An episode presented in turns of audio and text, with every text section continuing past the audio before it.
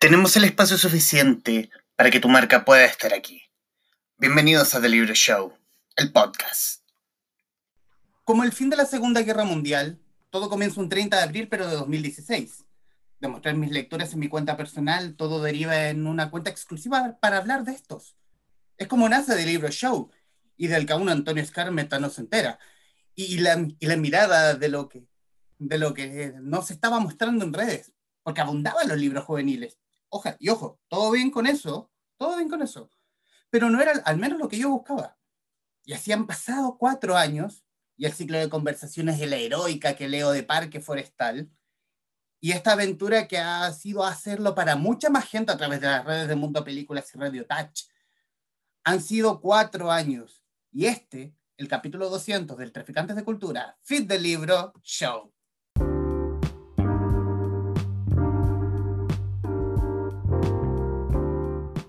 Niños, bienvenidos. Muchísimas gracias por, hacer, por sumarse a esta conversación desde la guarida de los traficantes de cultura que nos están viendo a través de Radio Touch, Mundo Películas, de Libro Show, en todas las redes del universo. Y obviamente en este capítulo 200 quise invitar amigos, y amigos que de alguna forma forman parte de la historia de lo que ha sido el traficante, de lo que han sido los envíos de The Show, y obviamente saludar a quienes al menos están presentes y el que está presente solo en alma. Eh, primero comenzar con la, con la amiga abogada, comentarista de libros, eh, a quien conocí también en este mundillo que, y, nos hemos ido haciendo amigos. Y aquí eh, presentar a la querida arroba libromances en Instagram, Javiera Cerda. Javiera, muchísimas gracias por aceptar a, a esta fiesta de cumpleaños de alguna forma. No, gracias por la invitación. Muy honrada, muy honrada. Muy, muy honrada. Y obviamente también eh, saludar muy afectuosamente. Yo creo que aquí hay un amor absolutamente grande porque eh, ella creyó en este proyecto, no habiendo ningún talento en mí, pero ella quiso, quiso obviamente vio algo y obviamente este, estos cuatro años de The Libro Show y el capítulo 200 de este programa también tienen inscrito su nombre. Eh, Lore Palavicino, bienvenida. Hola, hola, muy honrada también, muy gustosa de saludarles a ti, Juan Humberto, a la Javi y a quien está también tras las sombras, pero que sabemos que está vigilando todo siempre. No, hablamos de Dios. No, no, no, no hablamos de Dios porque no creemos en Dios, pero bueno, pero es incluso más que Dios, podríamos decirlo. No, muchas gracias por la invitación. Em, es bien, la verdad, como entre metafórico y también simbólico estar en este capítulo 200. Yo creo que, no sé si pensaste cuando partiste con esto que iba a llegar hasta acá. Y no sabemos cómo va a seguir tampoco. Quizás sea el último capítulo. Ahí tendríamos que preguntarle a, nuestro Dios. No. Le podemos preguntar a Ángeles Lazo también. A nuestra amiga Ángeles Lazo, que madre, que madre que el capítulo ha traído, nos ha ido bien con ese capítulo en, redes sociales. Es que hay mucha, hay mucha incertidumbre, todo el mundo quiere saber qué va a pasar. Y obviamente también queremos ver qué va a pasar, qué va a pasar con el eh, publicista eh, frontman de Mundo Películas, el ideólogo también de Traficantes de Cultura y quien me invitó a este proyecto.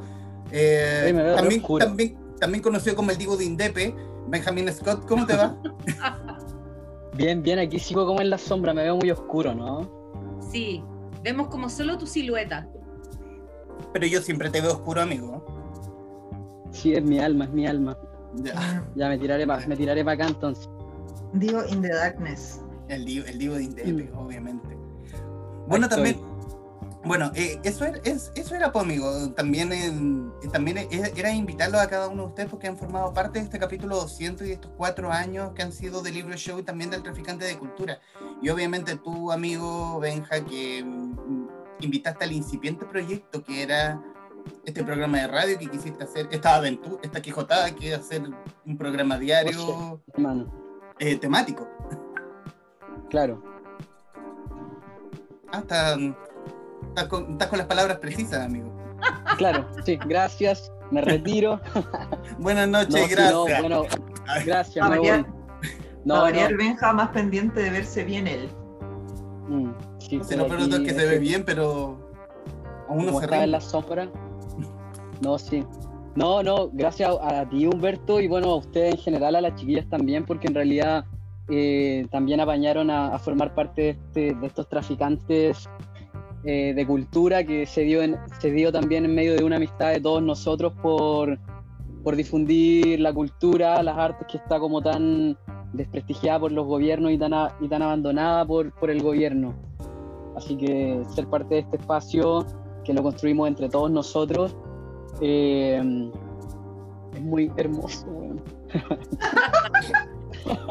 Oye, es como, es como tenemos que construirlo todo, como de manera colectiva, eh, de manera horizontal, ¿cachai? Con todo, sino para qué. Es como yo creo que es de las grandes enseñanzas que nos ha dejado entre las movilizaciones, el estallido y la pandemia, solo lo, lo, lo reforzó, parece. Pero la, la idea la idea de hacer cosas de manera colectiva eh, es hermosa y, y, me parece que es eh, la forma revolucionaria, aunque parece que es la más antigua de las formas, eh, de poder hacer las cosas precisamente no esperando que venga desde arriba, ¿no? sino que generarla, articularla. Y hacer las cosas de manera colectiva, sobre todo en este año que obviamente se notó más que nunca, eh, con el tema de la pandemia. Y aquí quiero irme a la visión que tuvieron cada uno, porque también este debe ser un capítulo de resumen del año, pero del año de cada uno en el fondo. Eh, Lore. Hay que llorar. amiga, si quiere llorar, llore porque son más vistas en YouTube. Voy a eh, tomar agüita, voy a aprovechar de tomar harta agüita. No, yo también, sí, yo también tengo mi copita. Yo también tengo mi copa. Mm. No, yo de las ordinarias. Yo de las ordinarias. Amiga, está, todo, bien, está todo bien, pero Lore, quiero, quiero irme con tu visión de la pandemia, sobre todo desde el comienzo del año, sobre todo con el, con el grupo con el grupo, con ese grupo hermoso que tienes con, el, con, lo, con tus vecinos del Rosal, que de alguna forma han, han llevado ese trabajo colectivo apurado de alguna forma, porque, todo, porque todos se vieron trabajando desde la emergencia. Sí, así fue. Nos encontramos primero en la calle caceroleando, eh, nos encontramos en la calle manifestándonos, marchando, nos encontramos en las calles del barrio y de repente fue como, esto es algo colectivo, tenemos que trabajar y ponernos eh, manos a la obra para ir viendo qué sale, ¿cachai? De toda esta energía y de todo este, de todo este espíritu de querer transformar las cosas y después nos pilla en marzo la pandemia, nos tuvimos que meter a las casas, eh, pero la idea era precisamente que no hubiera una distancia social, sino que está bien, había una distancia física que era difícil de, llevar adelante, pero, mm, pero había mucha cercanía. Y la verdad es que todo lo que hemos generado con Rosal Organizado, desde todas las cosas que, que hemos hecho acá en la calle, eh, de manera solidaria, de manera vecinal, territorial, enfrentando a los pacos, enfrentando a las autoridades, em, como sacando adelante el proyecto vecinal, eh, se, fortaleció durante la pandemia y no solo se fortaleció como la asamblea, la agrupación, sino que nos salvó a cada uno de nosotros, siento yo, a cada una de nosotras también. Como que si no hubiera estado Rosal, de verdad que hubiera sido muy difícil eh, sobrellevar em, el encierro, la, soledad en muchos casos eh, y la rabia, la rabia, porque yo creo que hay mucha rabia, hay mucha impotencia, hay mucha frustración, hay mucha pena también de ver las cosas que pasan y siempre como de manera colectiva, con el apoyo de otras personas que lo sienten y lo viven igual que tú, es más fácil llevarlo y es más fácil creer y es más fácil construir. Así que ha sido una gran lección, pero ha sido una gran, un gran aprendizaje y una hermosa, eh, un hermoso regalo también. Si, si algo bueno ha dejado todo esto, que espero que así sea, porque no puede ser tanta mierda y tanta desgracia, eh, si algo bueno ha dejado es, por lo menos en mi caso, esto. Javi. No sé, pues qué chica, ¿escuchaste lo que acaba de decir? Como que digo después de esto. Aprendí a hacer pan. Ah, Oye, pero ahí Pan pero madre. Yo no, yo no sé hacer pan. no, yo tampoco me compré una olla. pero, pero ahí tenía un, un- Yo me compré libros No. por internet. uno, uno, uno- el, el temita del aprendizaje de, de la pandemia, del que hablamos obviamente en el grupo de WhatsApp. Eh, bueno, aprendiste a hacer pan. No, así, ya, fuera. No, es que, no sé, la Lore como que no tuvo un aprendizaje. Yo creo que este año todos aprendimos en algo. Y una de las cosas como bacanes que ha tenido este año, dentro de todas las cosas que han pasado, es que aprendimos a filtrar. Aprendimos a filtrar nuestras emociones, aprendimos a filtrar nuestros amigos, ¿cachai?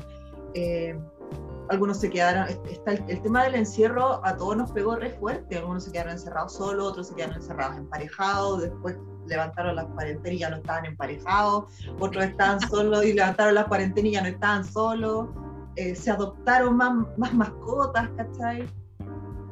Eh, entonces pasaron muchas cosas que yo creo que a todos nos hicieron vernos a nosotros mismos, como dice la Lore en comunidad, ¿cachai? En mi caso, como yo tengo a la chiquilla, tuve que volverme pseudo profesora y empatizar con el tema de la educación, con la precariedad de la educación en Chile, independiente si está o no está pagando el colegio. Yo creo que uno de mis grandes aprendizajes dentro de toda esta cuarentena ha sido como ver mis emociones, respetar mis emociones y los procesos de los demás. Hace, hace algunos días estaban, bueno, no, en realidad, a principios de año conversando, no me acuerdo con quién, que era eh, el poner a prueba la cuarentena, sobre todo en una relación. Eh, o, o te vas a la mierda, o a lo mejor terminas haciendo familia. Y los resultados que mostraron algunas noticias es que nacieron menos niños este año que en cualquier otro año. Claramente se rompieron más parejas con la cuarentena. Qué bueno, qué bueno, porque puta que le hace mal al medio ambiente. Oye, ¿y tú, Benja? ¿Cómo, cómo fue, cómo fue el- la cuarentena? ¿Cómo fue tu cuarentena con tu pega, con Mundo Películas? ¿Podemos hablar de- en Mm. detalle de lo que ha pasado con el traficante, que tuvimos que mutarnos a este formato? Claro, sí. Bueno, para mí la, este periodo fue como, como decía la Lore también, darme un poco cuenta de la precariedad de muchas cosas, como la Javi también se dio cuenta de, la- de lo que pasaba con la educación. Eh, yo lo vi más de cerca también desde el ámbito cultural, no solamente hablando de la actriz y del actor, sino de la gente que está detrás, ¿cachai? Los vestuaristas, los maquilladores, que son los que quedaron mucho más expuestos, ¿cachai? Porque igual independiente de eso, los actores igual podían seguir haciendo teatro online, ¿cachai? O ese tipo de cosas, igual como que habían pequeñas herramientas, pero lo que hay detrás era mucho más, más precario, ¿cachai? para mí la, la cuarentena fue completamente eh, de afiatarme mucho más con mis amigos, con ustedes, por ejemplo, que antes éramos como de una cerveza una vez cada seis meses, cuatro meses, weón. Eh, y ahora nos tratamos de ver, hablamos todos los días, ¿cachai? Aunque sea para pelear porque ustedes no son veganos, de puta, weón. Eh, y bueno, por un lado eso, como a- a- afiatarme con, con las amistades, ¿cachai? O reencontrarme igual con la cultura, más todavía, ¿cachai? A pesar de que, que vimos menos, eh, siento, que, siento que la gente sin cultura no, no hubiera sobrevivido nadie a la pandemia. Onda, entre Netflix, Amazon, las películas nacionales estrenadas, los libros, Spotify, creo que nadie hubiera sobrevivido. Y bueno, y haciendo los traficantes también, pues entrevistando gente, puteando al gobierno por la precariedad de la, en la cultura, por las migajas de la cultura. Y eso, como el resumen cultural de mi pandemia. Eh, Dos cosas. Uno, amigo, me, ale- me alegra que no se rinda por querer hacernos veganos. No va a pasar, pero me, pero me gusta, pero me gusta su las ganas que le pone. De querer Bueno, no hacernos reclamo. veganos me refiero. Bueno, bueno, no, no manden artículos después para pelear entonces. Amigo, ese era un comentario. Usted, usted se, Yo- le, yo usted se le echó después. hombro. No, yo no me la eché al hombro, yo digo la verdad nomás. Yo creo que hay que, hay que perderle el miedo a la discusión, hay que perderle el miedo al conflicto. Creo que si algo he aprendido en este tiempo es precisamente a eso, como a tener una opinión, a tener una opinión disonante y, y enfrentarlo, discutirlo. Ahora, eso no tiene por qué llevar a una pelea, o sí, no se sabe. Agarremos a combo. Agarré una combo, no, pero, pero sí me parece que la discusión y el conflicto es sumamente necesario para avanzar. Eh, si no hubiera sido por el conflicto, por el conflicto social, estaríamos como en septiembre del 2019 y yo de verdad, o sea, no me resigno a tener mi vida de septiembre del 2019 o de octubre del 2019. El, el antiguo Chile ya fue. Bienvenido al conflicto, siempre. Pero tocando el tema de lo, que decía Benja, el tema de la cultura, sobre todo porque este año eh, como que ya se notó la desidia a la misma, los recortes presupuestarios, donde la ministra no es ministra y cuando apareció en cámara no dijo mucho y lo que dijo fue una barrabasada. Eh, ¿Cómo, ¿Cómo toman ustedes el tema de la cultura? Uno, y dos, ¿cómo, cómo ha ido acostumbrando el gusto para quienes eran nacidos a series, películas, obras de teatro, a verlo en formato streaming? Y el que... Javi, Pucha, es que tuvimos que digitalizar todo o acostumbrarnos a digitalizar. Te doy un ejemplo súper claro, el tema de los libros, ¿cachai? Tuvimos que acostumbrarnos al formato digital, encariñarnos con el formato digital también. No, no, me encariño con el formato digital. Pucha, No. A mí amo los libros, pero me No hay gusta como leer. esto. Entonces, No hay como. A mí igual me gusta leer Chile, pero así, así, en físico. ya pues me vaya a dejar hablar o no. esto así a mí, póngale, póngale, póngale. Ponga, así mismo, así, ya así. aquí salió Kiko, como que yo también lo tengo. Ya, chao. ya sigue Javi, perdón, perdón. Perdón, Perdí la idea, pues Benja. Y lo- terrible bien, ya. Dijiste me gusta leer. Lo de Ahí te digitalizar, interrumpí. acostumbrarnos a digitalizar. Gracias, Lore. Ah. Eh, sí, pues digitalizar, eh, nos volvimos, tuvimos que acostumbrarnos y nos dimos cuenta también de que había muchas otras maneras de hacer las cosas. Al principio se dijo que oh, hacer teatro digital era imposible y empezaron a salir obras. No, es que si no puedo leer era imposible, es que ya no van a haber estrenos. Y con el tiempo se- nos empezamos, empezamos a cachar que no teníamos otra opción. Y la cultura tenía dos, eh, tenía dos caminos. Adaptarse y de alguna manera evolucionar en algunos campos o morir, pues, ¿cachai? Nunca iba a morir. Entonces eh, se resignificaron muchas cosas. Yo creo que este año yo consumí más Netflix y streaming y cosas que, pucha, en toda mi vida. Y, y no sé, pues ponte tú, yo tengo Netflix como desde el 2012. Y yo creo que este año como que mucho empecé como a curiosearlo más. Ahora tení Netflix, Amazon, Disney Plus, eh, HBO. Onda Media. Onda media, onda media, onda media. Escenix. Claro. Entonces, no sé, pues como que si bien todo, porque todo este tema de la pandemia a todos los campos, sobre todo al campo cultural, pero a todos los demás también, los, los, los golpeó muy duro. Entonces después se empezaron a, a- a levantar y a armar de cierta manera. Entonces yo creo que también es bueno valorar, ¿cachai? Que ahora existe mayor acceso. ¿Cachai? Ahora podéis, no sé, acceder a películas como es de tu casa. eh, una, nada va a superar otras cosas. La sensación de la sala de cine no te la va a dar el streaming por más cómodo que sea. Pero solucionáis, ¿cachai? En el fondo llegáis como a entregarle el contenido al mundo, que es yo creo el fin último, o sea, el fin primero de, de la cultura. Aunque el streaming cobre como en el cine. Más, Mm. Más. En, alguno- en algunos casos, no, no todo, también ha- había muchas cosas de acceso gratuito, eh, se dieron muchos festivales documentales, etcétera. O sea, yo creo que hay, hay de todo, hay una amplia gama, no, no se puede generalizar, pero sí estoy súper de acuerdo con la Javi que, que hubo eh, un, como de alguna manera esto te obligó a, a transformar la, la forma de acceder y la forma también de mostrar ciertos productos, ¿cachai? culturales y nos obliga principalmente, creo yo, como de fondo a cuestionarnos muchas cosas, a preguntarnos, ¿cachai? ¿Qué? ¿Por qué? ¿Para qué? Eh, ¿De qué forma? Y yo creo que eso siempre es bueno, que, que venga como ese remesón. Ahora, el gran problema de esto es que nosotros somos un país que no ha priorizado la cultura como un, eh, como un bien y lo ha defendido como un derecho.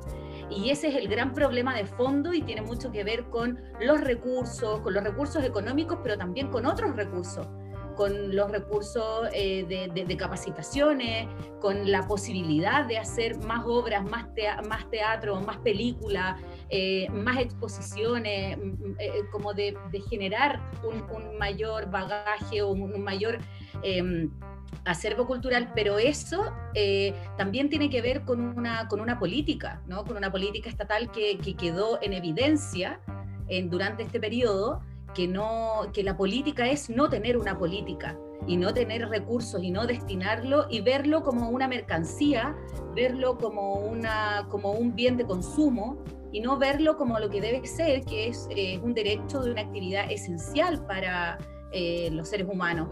Entonces, claro, hay, hay, temas bien de fondo eh, que yo creo que es bueno planteárselos y cuestionárselos, sobre todo porque estamos viviendo un proceso en el que debiéramos, confiemos y seamos optimistas, debiéramos salir en un par de años más con una nueva constitución y esto debe ser tema de debate, tema de reflexión y tema de, cuestionamiento.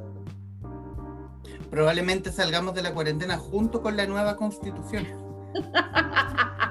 Vamos a salir en dos años más con barba larga, con los pelos hasta el tobillo, o sea. Benja, ¿y en tu caso? Bueno, yo sumándome un poco a lo que dijeron las chiquillas también, creo que, bueno, lo conversaba el otro día también con Gabriela Sandoval, que es una gestora cultural bien importante, eh, que lo streaming llegó para quedarse. Y de cierta forma me parece muy, muy bueno que, tengamos las dos opciones, porque en base a esto de la precarización de la cultura, hay muchos sectores eh, del país donde no hay cine, no llega el teatro, y hay gente que está como sin acceso a la cultura. Entonces, por ejemplo, yo conversaba con Gabriela Sandoval, que ella también es directora de Sanfic, eh, tiene una distribuidora de cine, hace Festival Amor también y como que está bien, bien involucrada en todo. Y me decía que a ellos les sorprendía ver espacios, por ejemplo, en Festival Amor y en, y en Sanfic, que habían sectores que ellos ni siquiera conocían, que, que la gente se peleaba por ver la película. Y había mucha gente de esos sectores que ellos ni conocían, ¿cachai? Y, como que para ellos fue una, grata sorpresa ver que diferentes rincones de Chile, que no es Santiago, eh, tuviera tanta llegada de este tipo de festivales y yo creo que también tiene que ver con eso de que la gente sí efectivamente quiere consumir cultura, solamente que no tiene la, la oportunidad o los accesos. Y siento que para ese tipo de gente que no los tiene, porque no hay cine, porque no hay teatro allá donde viven, etcétera, que, les que, se abre este espacio digital a mí igual me parece, me parece maravilloso, porque igual eh, más nos damos cuenta que, el chileno sí quiere consumir arte, sí quiere consumir cultura, y creo que toda la gente lo está entendiendo, salvo el gobierno. Pero eso, me, parece re, re, buena la instancia también para, para abrir este estas métricas, ¿cachai? Y, darnos cuenta que, el chileno sí quiere ver, eh, que quiere consumir material chileno.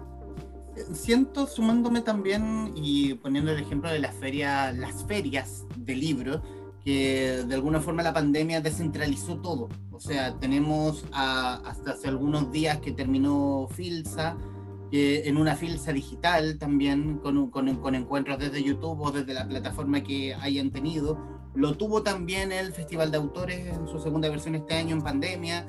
Lo tiene en este momento el, Furia. La, la Furia y la Primavera del Libro también.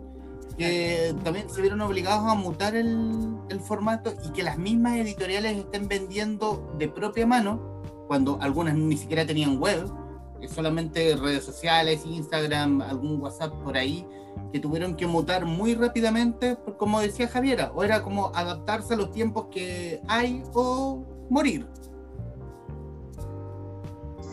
Yo, creo que la, mm, la precarización no es nueva, viene desde hace mucho tiempo y, hay ciertos ámbitos de, de, nuestra sociedad que han estado más exigidos, más obligados a vivir con esta precariedad y, eso, y esa es la pena que te da porque al final es como que te acostumbras a esa precariedad y no puede ser, ¿cachai? No puede ser que estemos acostumbrados a esa precariedad laboral, a esa precariedad, ¿cachai? En el ámbito cultural, etcétera, que, que obviamente lo cultural, además es lo que más nos interesa también a nosotros, porque estamos más metidos en ese ámbito, em, pero, pero en el fondo es abrir los ojos y decir, oye, no, no puede ser eh, que, claro, que, que, lo normalicemos, que naturalicemos esto, pero claramente el, el, ámbito cultural en sus más diversas expresiones, teatro, danza, eh, audiovisuales, los mismos libros, etcétera, eh, se tienen que re como adaptar y, y, y re, mm, como resignificar eh, permanentemente. Entonces pareciera que, que, claro, que como que tienen que hacerlo muy rápido y, y efectivamente lo, lo, lo, lograron en muchos ámbitos bastante rápido durante estos meses, pero también tiene que ver con la, con la precariedad, con la precariedad de recursos, con los pocos derechos laborales que hay para la gente del mundo de la cultura.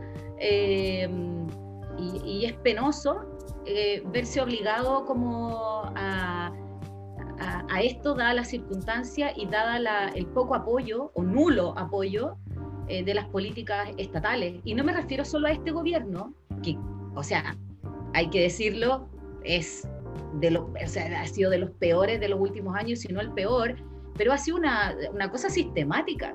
Sí. Entonces, eh, también es, eh, es algo que, que, que, hay que modificar claramente y por lo que hay que seguir peleando.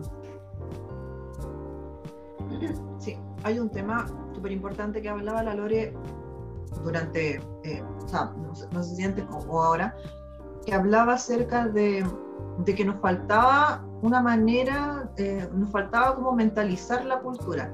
Y efectivamente lo que nos falta, lo que, nos, lo que le falta al gobierno, lo que le falta a la gente, es sacarse el prejuicio de que el arte es, es fácil, es de flojos, tiene que ser mal pagado.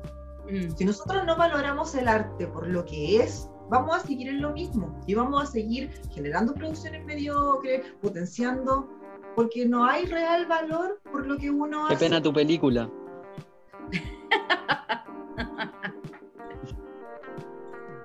Así iba, es. iba, Entonces, a estar a 10 iba a estar a 10 lucas el ticket electrónico de esa película. Mm, como la de Badilla. Y iba, oye, la pel oh, perdón, aquí yo quiero pelar. Aquí yo quiero absolutamente pelar. Ah, ya, empecemos.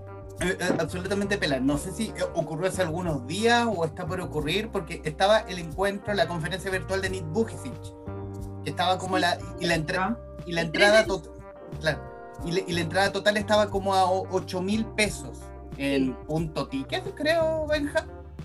Sí, creo que era punto ticket, porque era Claro. por Movistar. Oye, no sé, a lo mejor no todo el mundo sabe quién es Nick Bujicic. No, es que no, es que de hecho no, es que el contexto no es el tema de Nick Bujicic, es el la comparación de precios. Porque la comparación de No, pero precios solo tenía. para decirlo, Nick. Bujicic es un conferencista a nivel mundial. O sea, es Mm. un tipo, un conferencista a nivel mundial. de- o sea, un- De hecho, si me preguntáis, está barata la entrada en realidad. barata, yo también encuentro. No así la película protagonizada por Cebadilla, que estaba a 9 mil pesos. Nueve lucas, miércoles. Mira, al- la, entra- la entrada Ni para un tengo miedo concierto- torero. ¿Cachai que, ¿Cachai que es más cara? la- solo esa película es más cara que todo lo que te ofrece Disney. Sí, Por un año. sí. Sí. O sea, piensa, el catálogo del Disney Plus cuesta como 5.500 pesos al mes. Y tenéis todo el Creo- catálogo. mira, creo- las creo- antiguas, Creo las que series. HBO es más caro. Ya, HBO Pero no sé cuánto creo que- vale. Pero no es tan caro Pero como vale- la película vale- de Cebadilla. Vale, Claro, es creo, que a eso creo que vale llegar. 7 mil y tanto o 8 mil y Ya, tanto. Y aún así es el más catálogo barato que. completo de HBO. Estamos hablando de Big Little Liars, estamos hablando de Chernobyl, estamos hablando. Y eso, todo ese universo es más barato. que una película de Badilla, weón. Un concierto íntimo de Alejandro Sanz, la entrada estaba a 8 lucas. Podrá ser del Loco, podrá ser el gusto miraba, quizás y no. Sans te miraba a través de la cámara. claro, weón, algu- al- al- te servía alguna- alcohol, de hecho. algunas bestias, pues, weón. Eh, creo que está, la premiere estuvo como a 6 mil, ahora la película está mucho más barata, incluso ahora está gratis en onda media. Sí. Creo que era 6.000 y tanto la van premier. Eh, Alfredo Castro, Paulina García, weón. Pero no, Cebadilla está a casi 10 lucas, weón. Bueno, Me claramente. Cebadilla no va a estar en el, en el siglo 2021. ¿O, o no, amigo? ¿Qué- O sea, que yo creo que lo que va a pasar es que va a haber un incauto que pague las 10 lucas, piratee la película, porque esa es otra cosa de la tecnología con niños. Si está en inglés, o sea, en inglés, si está en internet, es eterno. No va a faltar la mente brillante que se va a hacer con la película, la va a piratear y ahí ya, ya quedó. Ganancia total, 20 lucas. Se la me, compró el mismo weón. Me- me gusta este panel mejor, mejor que la cosa nostra. En todo caso. El escándalo de la semana. El escándalo de la semana pasada. No, teníamos que haber grabado, en- en- he- hemos tenido como dos o tres conversaciones donde nos hemos puesto súper peladores. Incluso Sí, no pero hemos que ahí- quedado con nosotros. Sí, ahí no vamos funados, pero yo creo que Pero yo no quiero que sea este el último capítulo del traficante. Y Benja creo que tampoco. No, no. Ah, Oh, claro, larga vida traficantes de cultura, así que tenemos que Por medir. algo Traficantes de Cultura ahora está en Instagram para que nos puedan seguir como Traficantes de Cultura. Eso quiere decir que independiente... No, ¿Cómo? tú, estás- tú eres, tú eres parte de nosotros. Tú eres parte de nosotros. Pero por eso, pues yo soy el externo, yo digo las cosas feas, me las mandan por WhatsApp. Ya, Pues me echan toda la culpa a mí. Claro, es que es nuestra subcontratista. claro. Es la empresa externa. Oiga, chiquillos, y ya, bueno, y o- obviamente también hablar del eclipse. Bueno, para, el- para cuando se emite este programa, el eclipse ya debe haber pasado. Pero obviamente también yo quiero hablar eh, de que yo creo que la situación, pandemia y todo lo que ha pasado este año es precisamente por ese hueón que se le ocurrió aplaudir en el eclipse en Coquimbo. Los que cantaron el himno nacional. El himno. También. Se apropiaron del eclipse. ¿cómo se llama eso? Apropiación galáctica, apropiación Claro. planetaria. Van a, van a salir los marcianos Porque, a demanda. Claro, blackface es apri- apropiación cultural, pero ¿y que te apropies del eclipse? Porque era chilena el eclipse. Además, si hay algo que está por favor en deconstrucción, es el himno nacional. O sea, ya dejémonos de toda esa, de toda esa parafernalia, loco. O sea, ya basta. Ya no queremos ni bandera nacional, ni himno nacional, nada de eso. O sea, está todo, todo eso en cuestionamiento, está todo en deconstrucción, el baquedano, todo, todo, todo, todo. No, el- el- el- la estatua del general Baquedano con todas las capas de pintura ya es un, un monumento de botero. Un botero. Sí. Oh, Un botero. mira, Dime. podemos hacer una mención, A una ver. mención literaria, hablando del eclipse, porque ya, es verdad, no, no, no sé, real, ¿De yo no aprendí a hacer pan. Ya, Yo no ¿por qué aprendí va, a hacer por- pan ¿por qué en- va a mencionar a José Massa? No, no, no voy a mencionar a No. José Massa. Ah, ya. ¿No viste? Mencionar a Álvaro Norambuena. Ay, Porque Va me para mandaste un nuestro sticker. sticker, nuestro sticker. en- entonces sí, bienvenida. Álvaro, Álvaro, quiero que sepas que te hicimos un sticker. Yo lo hice en verdad. Y lo amamos, lo usamos mucho. Lo queremos mucho, sí. Le voy a mandar, eh, mira, Álvaro, te voy a mandar justo este clip de- para que puedas ver este, solamente este espacio. Este va, este va a ir dedicado a ti. La Lore te va a mandar el sticker. Ah, Sí. Entendimos todo de Mercurio retrógrado, los eclipses, todo gracias a Álvaro. sí, eso iba a decir que como que una de las cosas, uno de los descubrimientos que por lo menos yo tuve durante este, esta época, ¿cachai? Es como reconciliarme con esto de los planetas.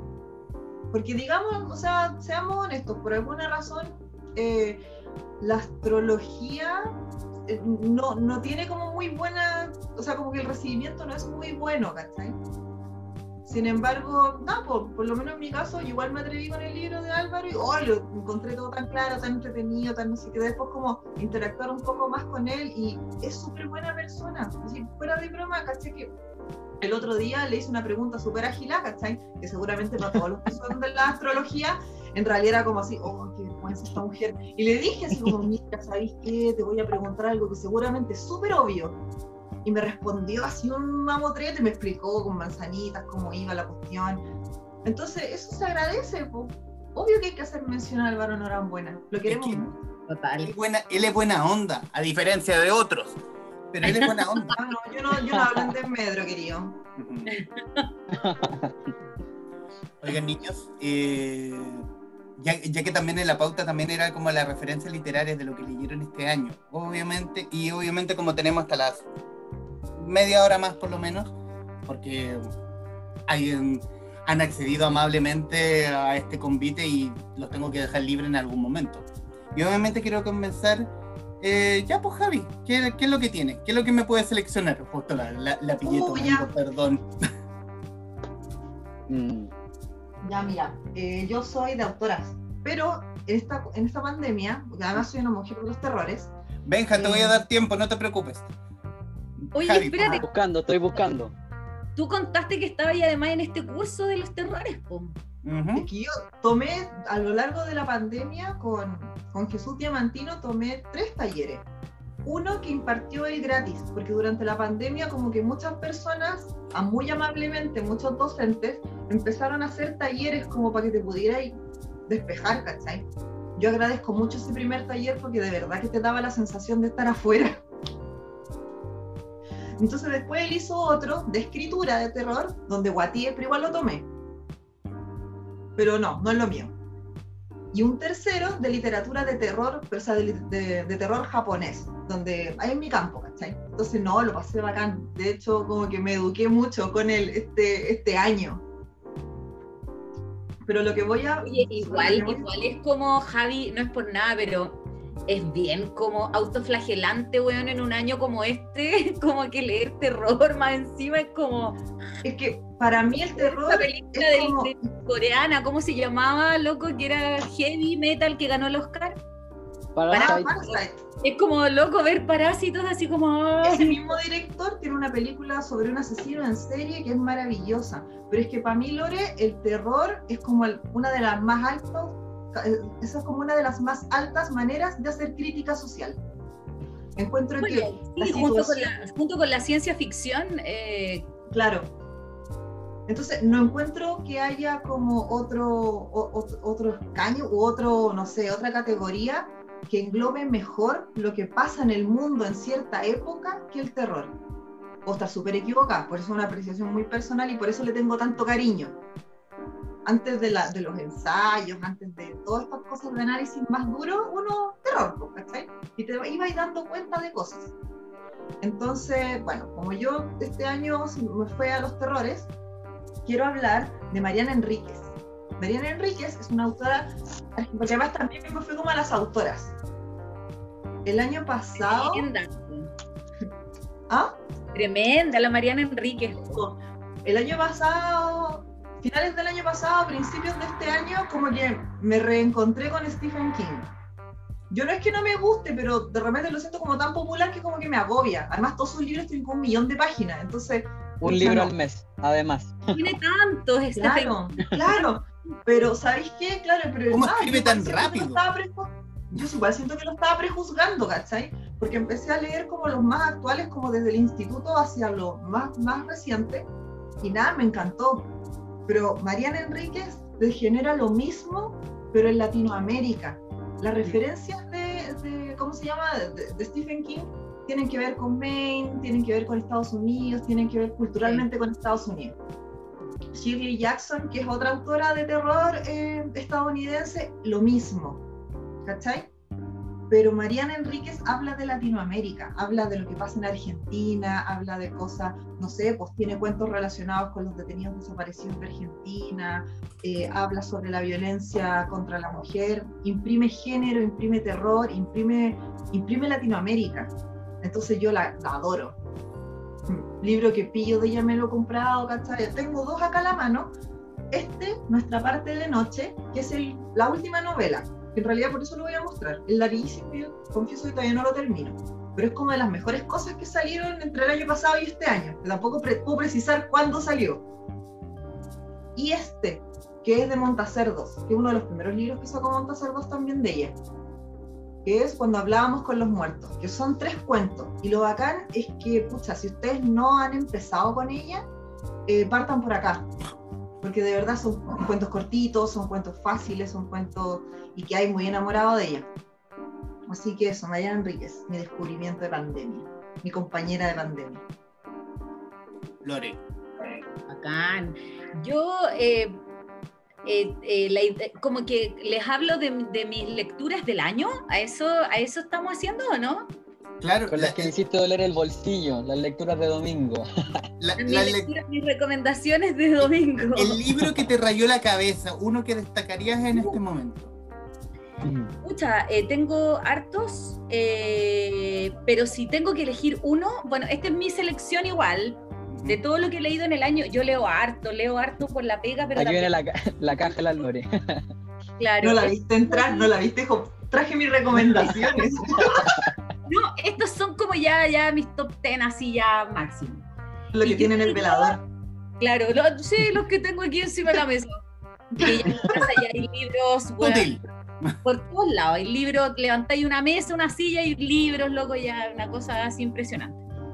Pero yo, si tengo que elegir uno que, que me provocó como todas las eh, emociones, como eh, la pena, la rabia, la... Lo sentí muy, muy cercano además por todo lo que nos está pasando a nosotros en Chile, la crítica social, el racismo, eh, am, como todo esto que nos ha golpeado fuerte porque como que nos golpeó en la cara, como que quedó en evidencia todo eso que somos, todo eso que tenemos, es este libro fantástico que si no lo han leído, por favor, leanlo. Se llama Los chicos de la níquel y es de Colson Whitehead. Eh, este loco es un escritor norteamericano, académico, eh, tiene dos libros y los dos son brutales, maravillosos, o sea, tiene una prosa impresionante y trata en una, con una profundidad eh, en 200 páginas, 218 páginas, trata un tema con una profundidad, con una, un desgarro así impresionante. Un chico que llega a una correccional, un chico negro que llega a una correccional en la Norteamérica de los años 60. O sea, te puedes imaginar todo lo que eso significa eh, y todo lo, que eso puede también tener que ver con nosotros, ¿cachai? Con Chile, como tú también lo puedes extrapolar a la realidad de los chicos que están en centros del Sename, al racismo, al clasismo, a las injusticias, al abuso, abuso sexual, abuso de todo tipo. Es un libro impresionante, pero es muy doloroso y hay que leerlo con, uf, con power y con, y con fuerza porque te, te, te golpea profundo. Y otro, bueno, tengo mucho, o sea, Andrea Asiman, la Patti Smith, que la amo, la Nona Fernández, que leí Mapocho y lo leí justo cuando los pacos lanzaron a este chico en el Mapocho y fue como, bueno, te lo juro que no lo podía creer, o sea, era como estar leyendo ese libro en ese momento con lo que estaba pasando. Me pasó mucho que leí muchos libros que me hicieron otro sentido y me hicieron otro eco, dado lo que estábamos viviendo en este país. Y, eso me, me, me, transformó, hizo que, hizo que estos libros como que fueran más entrañables todavía de lo que son. Y este otro que también me voló la cabeza, La perra de la Pilar Quintana, una escritora colombiana. Oye, 100 páginas, 100 páginas, y es una novela brutal. O sea, es eh, una mujer en la zona rural de Colombia eh, con todo el machismo, la misoginia, la, la historia de, de, de, una mujer que tiene que vivir eh, en un pueblo con una realidad eh, así, que la golpea y una realidad llena de, de dolor. Eh, tremendos libros, oh, tengo muchísimos más, o sea, hay mucho, la Elena Ferrante, la, la Sally Rooney, eh, no sé, la María José Navia. Eh, hay, hay, un montón de, de, libros, pero si yo tuviera que elegir, así como dos libros que me calaron hondo, así no lo, no, no lo dudo, pero ni un segundo. Este, Colson Whitehead y La perra de la Pilar Quintana. La perra está en audiolibro en la Biblioteca Digital Pública. Uh, maravilloso, por favor. Porque sí, porque yo lo andaba buscando y, claro, y la primera vez que lo leí, lo escuché. ¿Cachai? Lo dejé puesto y es fuerte, es fuerte. Es, es fuerte. Muy, sí, sí, es muy cuático y, y, imprime muchos temas, como que trae muchos temas grandes para, sí. el, para lo que es ser mujer. Y cómo, cómo, una historia tan sencilla, a mí eso, eso me gusta mucho de, lo, de los libros, como una historia que aparenta ser súper sencilla de una mujer que recoge una perra, o sea, de eso va la novela. Es una mujer que un día recoge una perra, llega a su casa y la adopta, y, cómo la vida de, ella y de esta perra se empiezan a entrecruzar y, te empiezas a dar cuenta como mm, eh, de todas estas injusticias, de todos los dolores, de todas las cosas que se viven en una, en una sociedad eh, súper machista, eh, súper tradicional, eh, que juzga, que prejuzga, que enjuicia. eh, no, es... Yo, yo, yo, creo que, bueno, también a lo mejor estamos sensibles en este año. eh, ha sido un año muy cuático, muy rudo, pero, pero a Oh, mí sí, el libro todos los bueno. libros que leí, todos, todos los libros que leí este año, a mí me, como que me tocaban una fibra que tenía que ver con el momento que estamos viviendo en Chile. Todos. Era inevitable hacer ese nexo, como social, político. Sí, me pasa no solo con los libros, sí, pasa no solo con los libros, como que veis una serie y es como, oh, es como lo que pasa acá, veis una película antigua y es como, oh, no han cambiado nada las cosas, Sí. es muy heavy. Príncipe Benjamín, Bueno, como comprenderán, yo soy fiel seguidor de Lorena en sus recomendaciones de domingo emo. Y tu billetera Sí. me odia, lo sabemos. Claro, mi billetera te odia. eh, bueno, yo igual me voy con una selección de libros emo, weón. Yo sé que Lorena me va a apañar, no sé si estará ahí entre tu, entre, entre tu gran línea de los que llevaste Pero ahí, claro. pero este ha sido uno de mis favoritos del año, que es una historia de un romance homosexual eh, lleno de deseo. Es que, mira, yo te voy a leer una, qu- quiero leer una en tres líneas, son muy de Lorena en domingo. Y aún así, pese al ansia que mostraban el uno por el otro, era como si estuvieran documentando algo que sabían que no podía durar. Listo. fin. No, ti- tiene que ver con, con- con un romance, de, de estos romances que uno sabe que no, salud. que no van a funcionar, pero uno Sí. está ahí Mejor constantemente en microcuento eso. mejor microcuento. Mejor microcuento, sí. No, los dejo con eso nomás. Con eso. Pero consíganlo, es muy bueno. Bueno, este no voy a hacer ningún tipo de spoiler, solamente voy a decir que es la continuación de Call Me By Your Name. Acá También está, amigo. Acá está, amigo. está. Hace un chocale de libros. Sí. Pucha, yo pensando en Lore, yo no traje ese pensando en la Lore, dije así como, no, ella lo va a recomendar, va a salir, va a salir en este, va a todo- salir en este programa. Va a Todos lo salir. tenemos. Bueno, y el otro, el otro que me gustó harto, pero más que por lo emo, me gustó el cambio de mano que también hizo Carmen Gloria. Acostumbrados a leerla desde un punto de vista generalmente bien político, que, le, que diera una pequeña vuelta con este libro también me pareció súper interesante. Es Sí, una hermosa novela, hay que decirlo. Cortita también, sí. Sí. sí, y, me bueno, gusta- tengo tarea- de- Oye, puro- puros amores, puros amores imposibles. Eh, ¿Qué pasa ahí, Benja? No hagamos terapia aquí, la gente se va a aburrir, weón. No hagamos terapia aquí. weón. No, pero, para- espera, O quizás no. siento que he sido, no, pues siento que he sido muy escueto con el de la Carmen Gloria. La verdad es que, pucha, yo cuando me lo leí me gustó mucho como esa sensación de volver como un poco al amor romántico. Siento que el amor romántico está muy, está muy en desgracia. perdido. pero por un- por- Sí. Claro, pero por el prejuicio esto de que todos los amores románticos al parecer son tóxicos y no, hay, hay, No, no. está el anhelo, está, es un libro muy bonito y muy musical además, entonces Sí. Sí, muy musical, sí. creerlo, sí.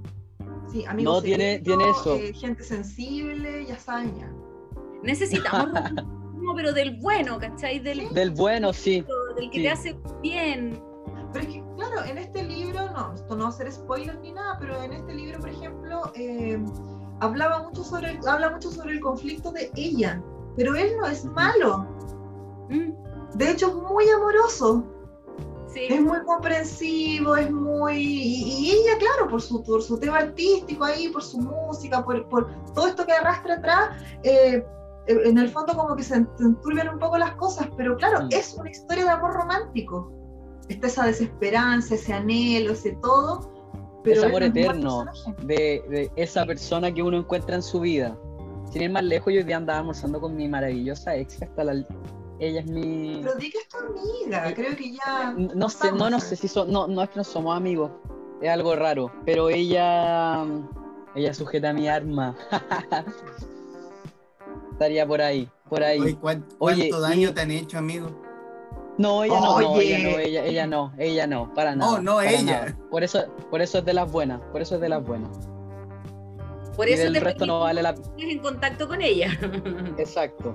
Oye, no, y no. saliendo del drama, saliendo del drama también quiero, o sea, todavía, todavía estoy, recién lo empecé y desde la primera página me pareció muy entretenido, pero tengo que mencionarlo para los fanáticos del cine, sobre todo del, de los 90, el icono de Demi Moore, que este está el libro del mes. Así que Ah. también quiero, quiero mostrarlo para que, para que lo lean porque tiene que ver con su historia. Y puta, tengo el celular, estoy agarrando el celular con la mano, pero también tiene, voy a mostrar un poquito, imágenes como de ¿Tiene ella, con su familia, sí, pues como, como que te adentra a su vida. Y sale con el Ashton Kutcher. Me encanta que ella haya sido como de las primeras que tuvo así su, Sí. su, su amante De las primeras Sugar Mami. Sí. Sí. Sugar Mami, sí. A mí me gustan las biografías, me gustan harto. Yo me aprendí a encariñar con ella. La verdad es que no son mi género favorito. Pero en realidad siento que más eh, me, me cuesta conectar como con los libros de biografías.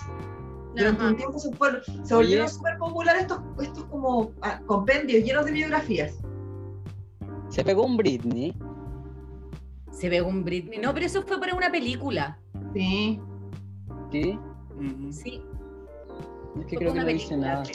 Pucha, yo creo que Britney saque demasiado un libro joven, para que hablemos de Britney. Britney, Britney merece puro amor. Britney, Podemos- preparar un libro. Podemos preparar Saca un próximo capítulo. Hablemos de Britney. De Britney, De sí, y el daño, el daño, eh, a ella le hice- a ella le hicieron daño, por eso se peló. Mucho daño le hicieron. E- e- ella no estaba loca, weón. Fue la prensa. Aguante Britney. Bueno, y su Oye. padre también. Sí. Oye, yo no, no quiero romper el romanticismo que ha- se ha puesto entre el romanticismo Estamos hablando de Britney. y, y Britney. eh, Oye, espérate, también- antes, antes de que, antes de que rompáis el hielo un poquito, que igual tenía aquí mi visitante extranjero de siempre Forever, pero lo puse aquí Ah. solamente para, recomen- para recomendar el caso Solo para hablar de 63 que está en... Para hablar de Julio, porque caso Para 63 hablar de para que, Julio. para que busquen el audio serie en Spotify, porque está maravilloso. Hablamos de Julio, siempre. Siempre hablamos de Julio, sí. Es que amamos a. Julio. Nuestro grupo de WhatsApp se llama Amigos, debería, debería llamarse Amamos a Julio. Besitos a Julio. Amigos de Julio Rojas. Oye, yo propongo que para los memes de Julio saquemos a Julio Iglesias y pongamos Julio Roja. Opino lo mismo. Sí. Sí. Se Ya, dijo. Ju- sí. Ju- se- se se- ya, Juntamos mira, fotos, Lo vamos a firmar Mm. ahora. vamos a poner en la, en la agenda. Convenio. agendado Julio. Convenio. Oye, entre, entre crítica social y romanticismo, yo quiero recomendar un poquito de música. Eh, Joy Division, El Fuego Helado, del cronista español Marcos Gendre. No funciona como una biopic, no es una, no es, no funciona como una biografía, sino funciona como un análisis de los dos discos de, el, la- en análisis de los dos discos de Joy Division, de You Know Pleasure del 79 y de Closer del 80. Y es un análisis track por track junto también con el análisis de eh, grupos que nacieron bajo el alero de Joy Division, que miraron Joy Division para hacer su propia carrera. Hijos bastardos, como los llamo, porque no, no alcanzan el nivel de Joy Division. Y también, también habla de la figura, y la- de la figura absolutamente icónica de, de cómo, se, tra- cómo transformó en leyenda a Ian Curtis. También, recomendadísimo de Santiago Ander, Joy Division, El Fuego Helado.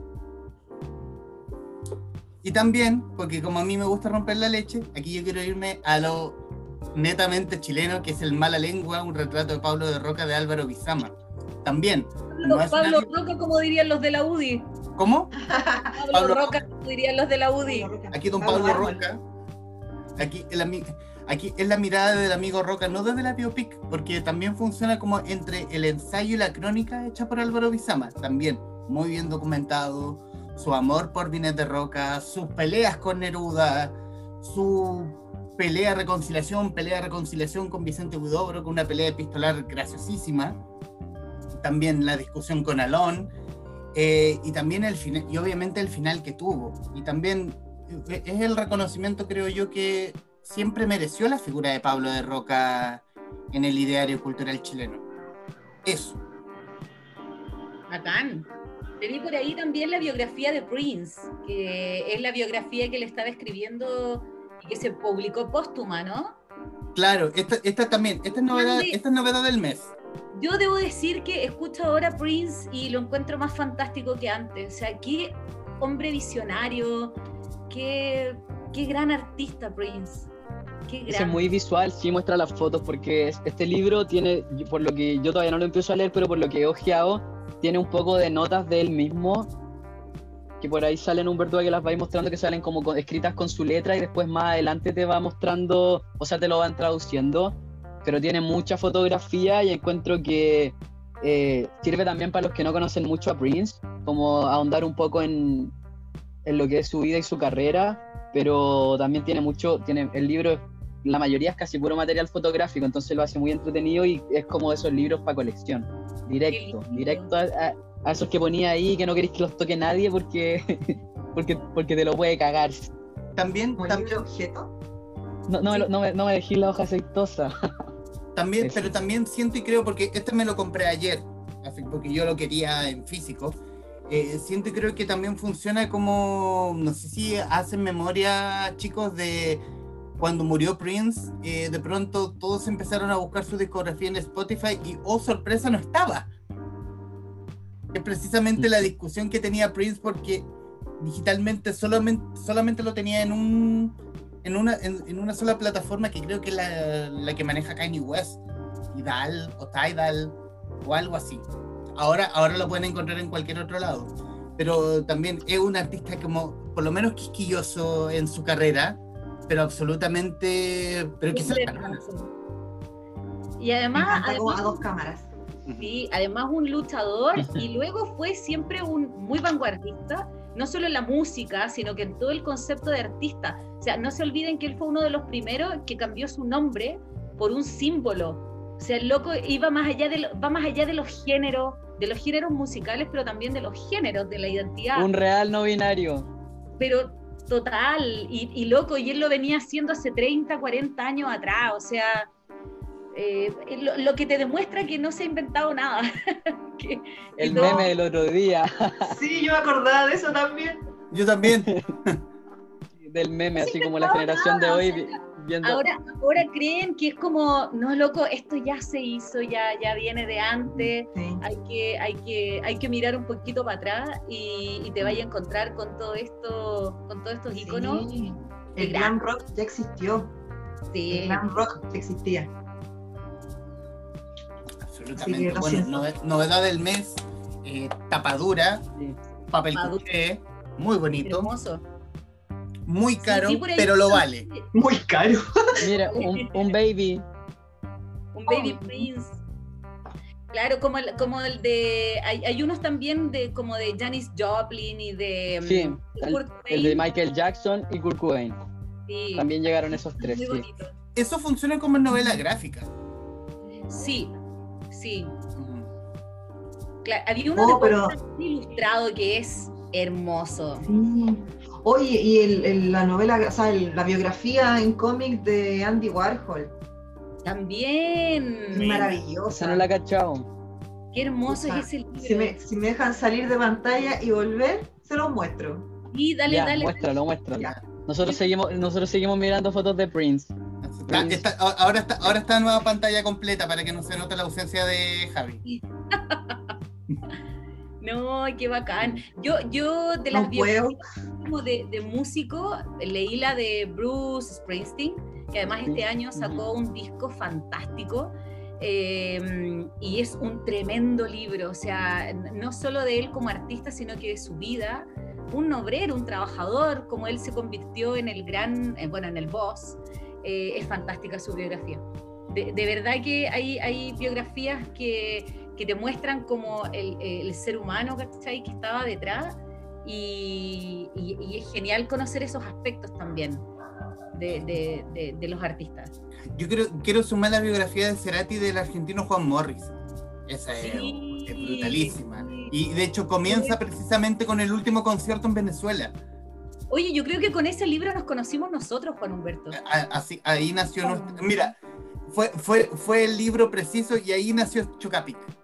Sí. Después de eso solo quedaba cubrirnos de chocolate y hacer chocapic. Qué erótico, qué sensual.